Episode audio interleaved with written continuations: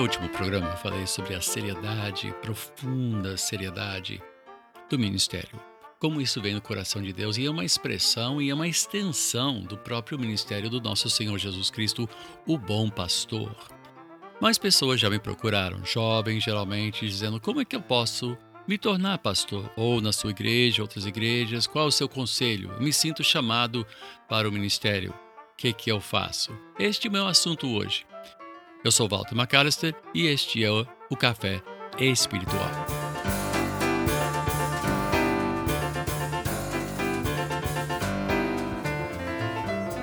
Estou começando a achar meu ritmo nesse programa. Não sei se só é o terceiro, depois da introdução, depois do programa passado, que foi um programa mais uh, escrito, uh, já pautado, né? um assunto muito sério, claro todos os assuntos que nós vamos tratar aqui são sérios, mas há momentos quando a gente entra em que entrar também em detalhes, assim, talvez um pouquinho mais técnicos, menos, assim, objeto de, de meditação bíblica.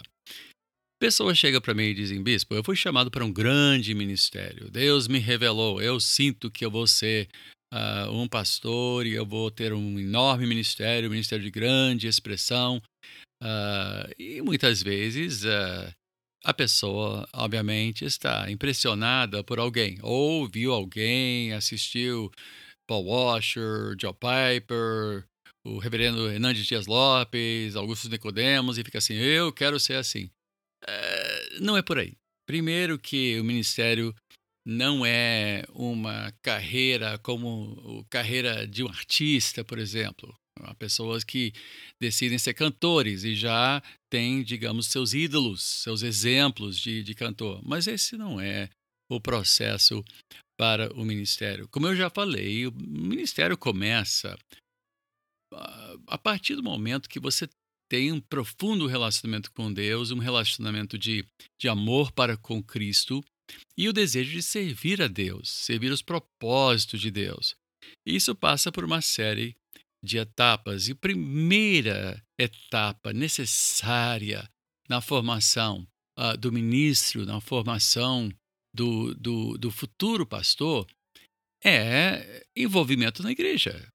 É uma pessoa que é assídua, uma pessoa que está sempre presente, uma pessoa que ouve os outros, que estuda, que ouve, que é fiel à sua igreja, mais do que pontual. É alguém que chega cedo, arregaça as mangas, procura o pastor. Pastor, como é que eu posso ajudar?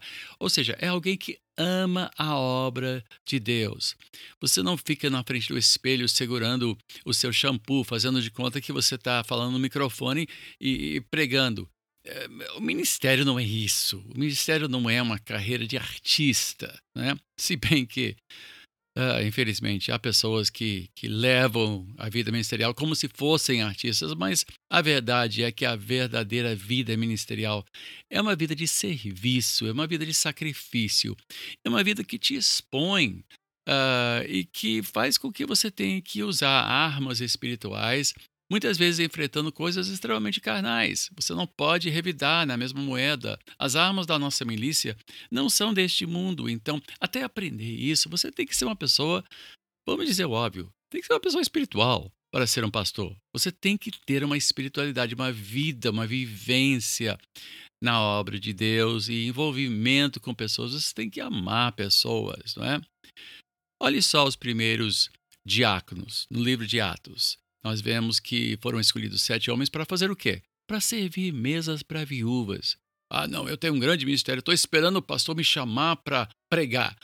Não, olha, gente, entre os uh, diáconos, e nem todos foram é, de, vistos depois no livro de Atos, mas dois, certamente, que fizeram parte desse primeiro grupo, Estevão que foi um grande pregador, fazia prodígios, milagres e foi o primeiro mártir da igreja, né? E Filipe também, um missionário para Samaria.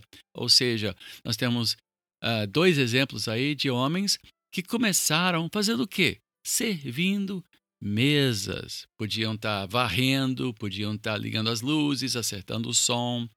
Mas a pessoa que entra diz: Não, o pastor, eu estou aqui à disposição. Pastor sabe onde me achar. Essa pessoa não vai para lugar nenhum. Ele tem que querer servir a Deus. E mais, ele tem que ser mentoreado, ou seja, ele tem que estar tá lá, tem que estar tá junto com o pastor, tem que estar disponível, tem que estar à disposição, tem que estar pronto para servir.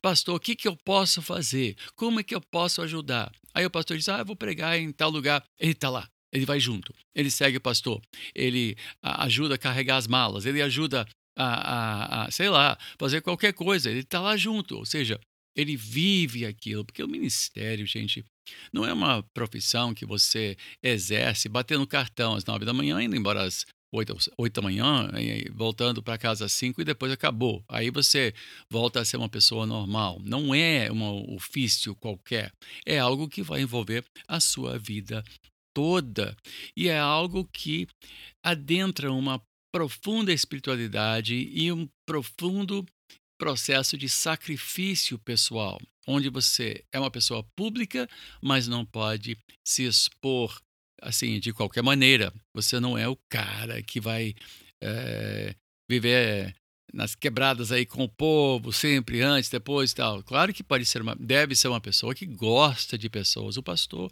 é uma pessoa amorosa, tem que ser uma pessoa amorosa. Mas esse processo de como se preparar para ser pastor começa muitas vezes jovem, como eu comecei, eu comecei carregando.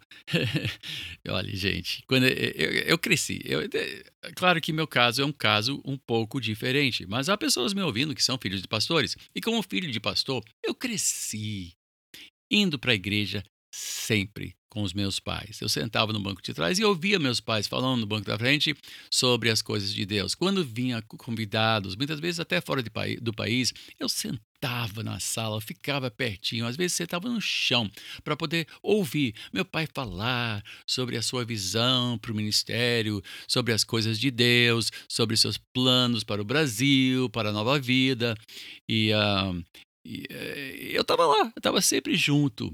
Né? E assim que terminava o culto, eu me lembro, quando era garoto, meu pai, meu pai me, me é, meus pais me investiam de terninho, de calça curta. É, eu era um ET. eu realmente. E nós estamos falando dos anos 60, gente.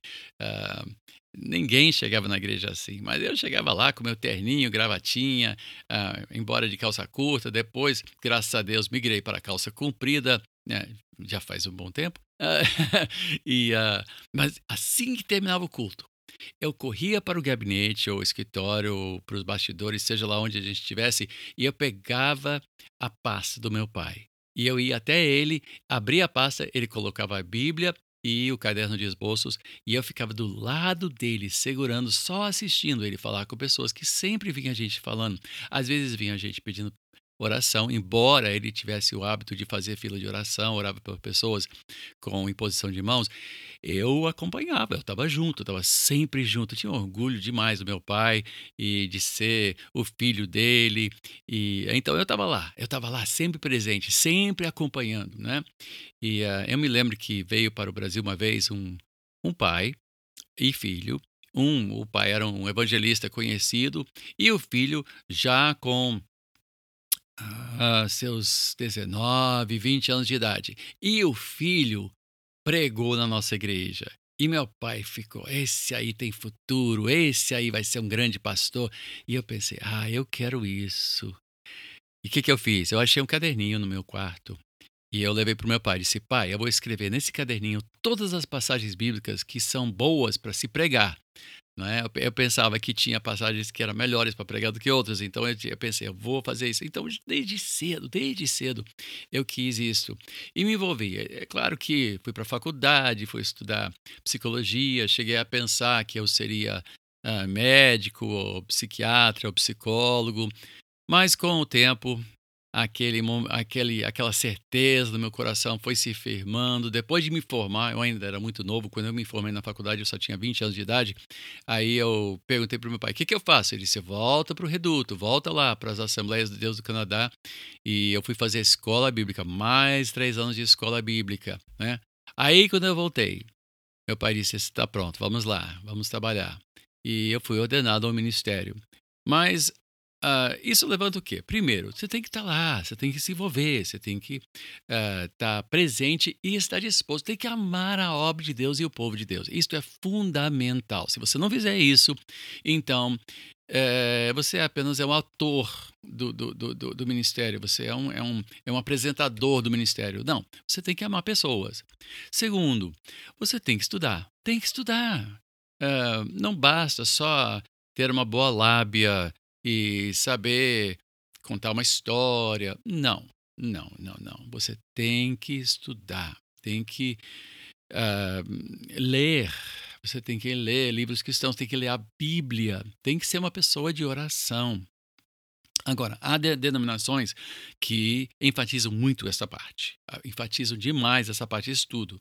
Há certas denominações que a, o próprio ministério é formado pela docência, ou seja, vocês têm que ser praticamente um mestre de teologia antes de poder ser ordenado ao ministério. A igreja presbiteriana é um exemplo disso. Uh, e, e, é uma igreja muito séria, uh, e, e eu entendo essa, essa questão. É importante, sim, é importante. Não pode ser pastor sem este estudo. Uh, é mais do que apenas um cursinho e tal. Agora, há muitas igrejas que não têm essa obrigação, não, não, não têm esse pré-requisito para o ministério e acabam entrando uh, despreparados. Uh, eu fiz a escola bíblica, mesmo assim, quando chegou o momento de eu assumir a liderança da denominação, eu me senti despreparado e voltei e fiz o mestrado em teologia, inclusive numa, num seminário presbiteriano nos Estados Unidos, o Reformed Theological Seminary, e me tornei mestre em teologia. E isso teve um grande impacto sobre mim. Estudo é sempre muito bom, é sempre importante. Nós temos uh, uh, uh, um seminário online, por acaso, para pastores que uh, foram ordenados e talvez não tenham feito um seminário. Nós, nós criamos um seminário chamado IBRMEC, Instituto Bispo Roberto Macalister de Estudos Cristãos, ibrmec.com.br. É um curso feito inteiramente à distância, Uh, tem uma relação custo-benefício fantástico, é bem em conta, todos podem fazer e muitos fazem. Uh, não tem que ser necessariamente da nossa denominação para fazer este seminário. Mas seminário, estudo, tem que ter um mentor. É importante você ter um mentor, embora não pode ser alguém que você, uh, como posso dizer, idolatra.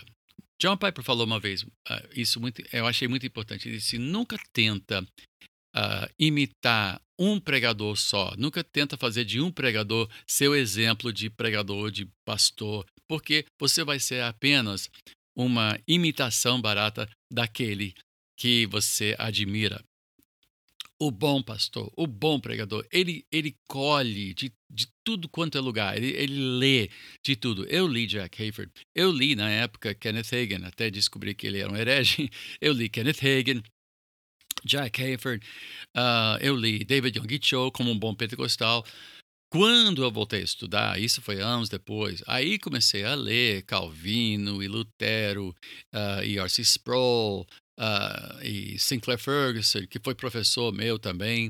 Uh, e aí cresci bastante. Nós, nós não tínhamos esse hábito de seminário na nossa igreja Aliás, meu pai, que veio daquela velha escola pentecostal, que dizia: olha, se você fizer seminário, vá procurar outra igreja para pastorear.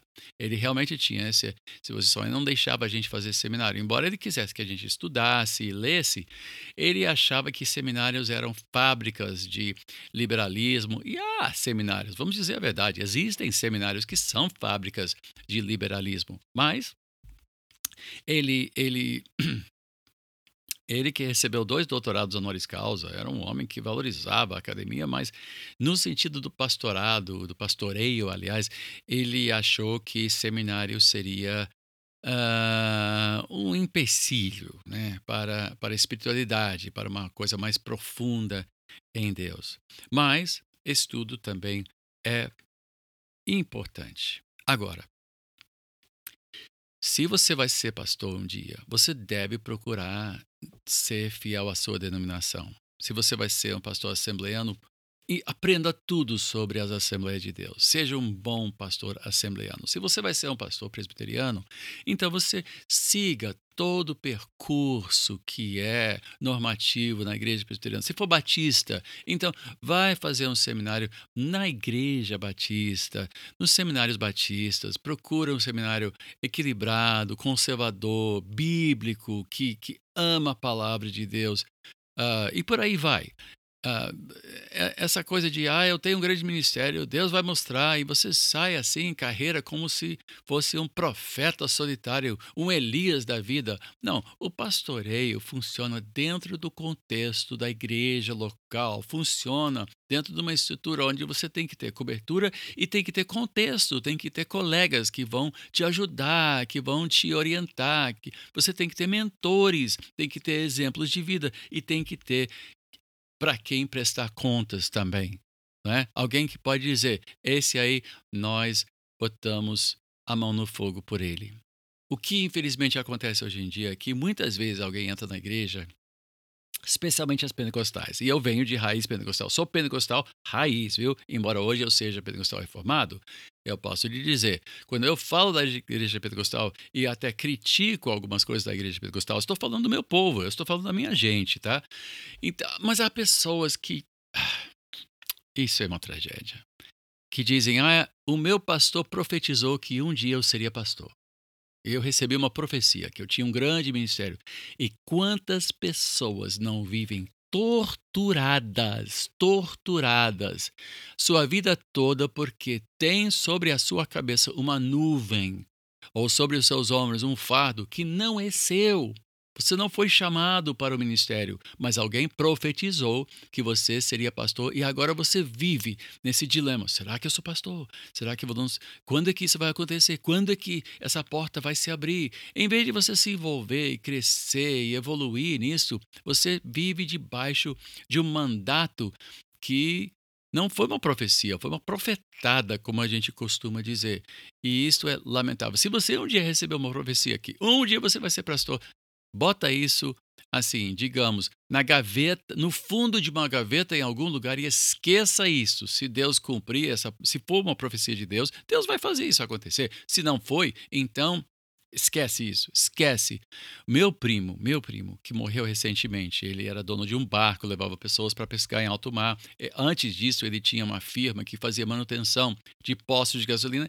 Era um mecânico, ele gostava de mexer com carro, mas ele vivia a vida toda. E uma vez ele, ele perguntou: será que minha avó vai me perdoar por não ter me tornado pastor? Porque ela profetizou um dia que eu seria pastor. E ele viveu a vida toda. E o cara não tinha nada disso. Ele não, nem, nem frequentava a igreja. Mas, mesmo longe da igreja, longe de Deus, ele viveu debaixo desse fardo de sentir que um dia ele teria que, teria que ser pastor. E isso é lamentável, muito lamentável. O ministério é algo no qual a gente cresce, não é? Não é algo que flui de uma vida que ama a Jesus, que ama o povo de Deus. E com o tempo, se de fato a pessoa for chamada, isto ficará muito claro e vai acontecer muito naturalmente dentro do próprio convívio da igreja. Estou lembrando que uh, eu, eu fiz um, um e-mail, eu abri um e-mail para pessoas que tivessem perguntas, quisessem fazer contato. Deixa eu deixar isso aqui para terminar é podcast.café espiritual, uma palavra só, café espiritual, sem acento no E, café espiritual, arroba gmail.com. Seja para fazer contato, seja para pedir oração, eu estou à sua disposição. Também estou no Facebook, pode fazer contato comigo, uh, Walter Robert McAllister Jr., uh, e aí vamos continuar a conversa. Eu volto na próxima com mais uma edição de Café Espiritual. Aqui se despede Walter McAllister, desejando que Deus te abençoe, rica e abundantemente.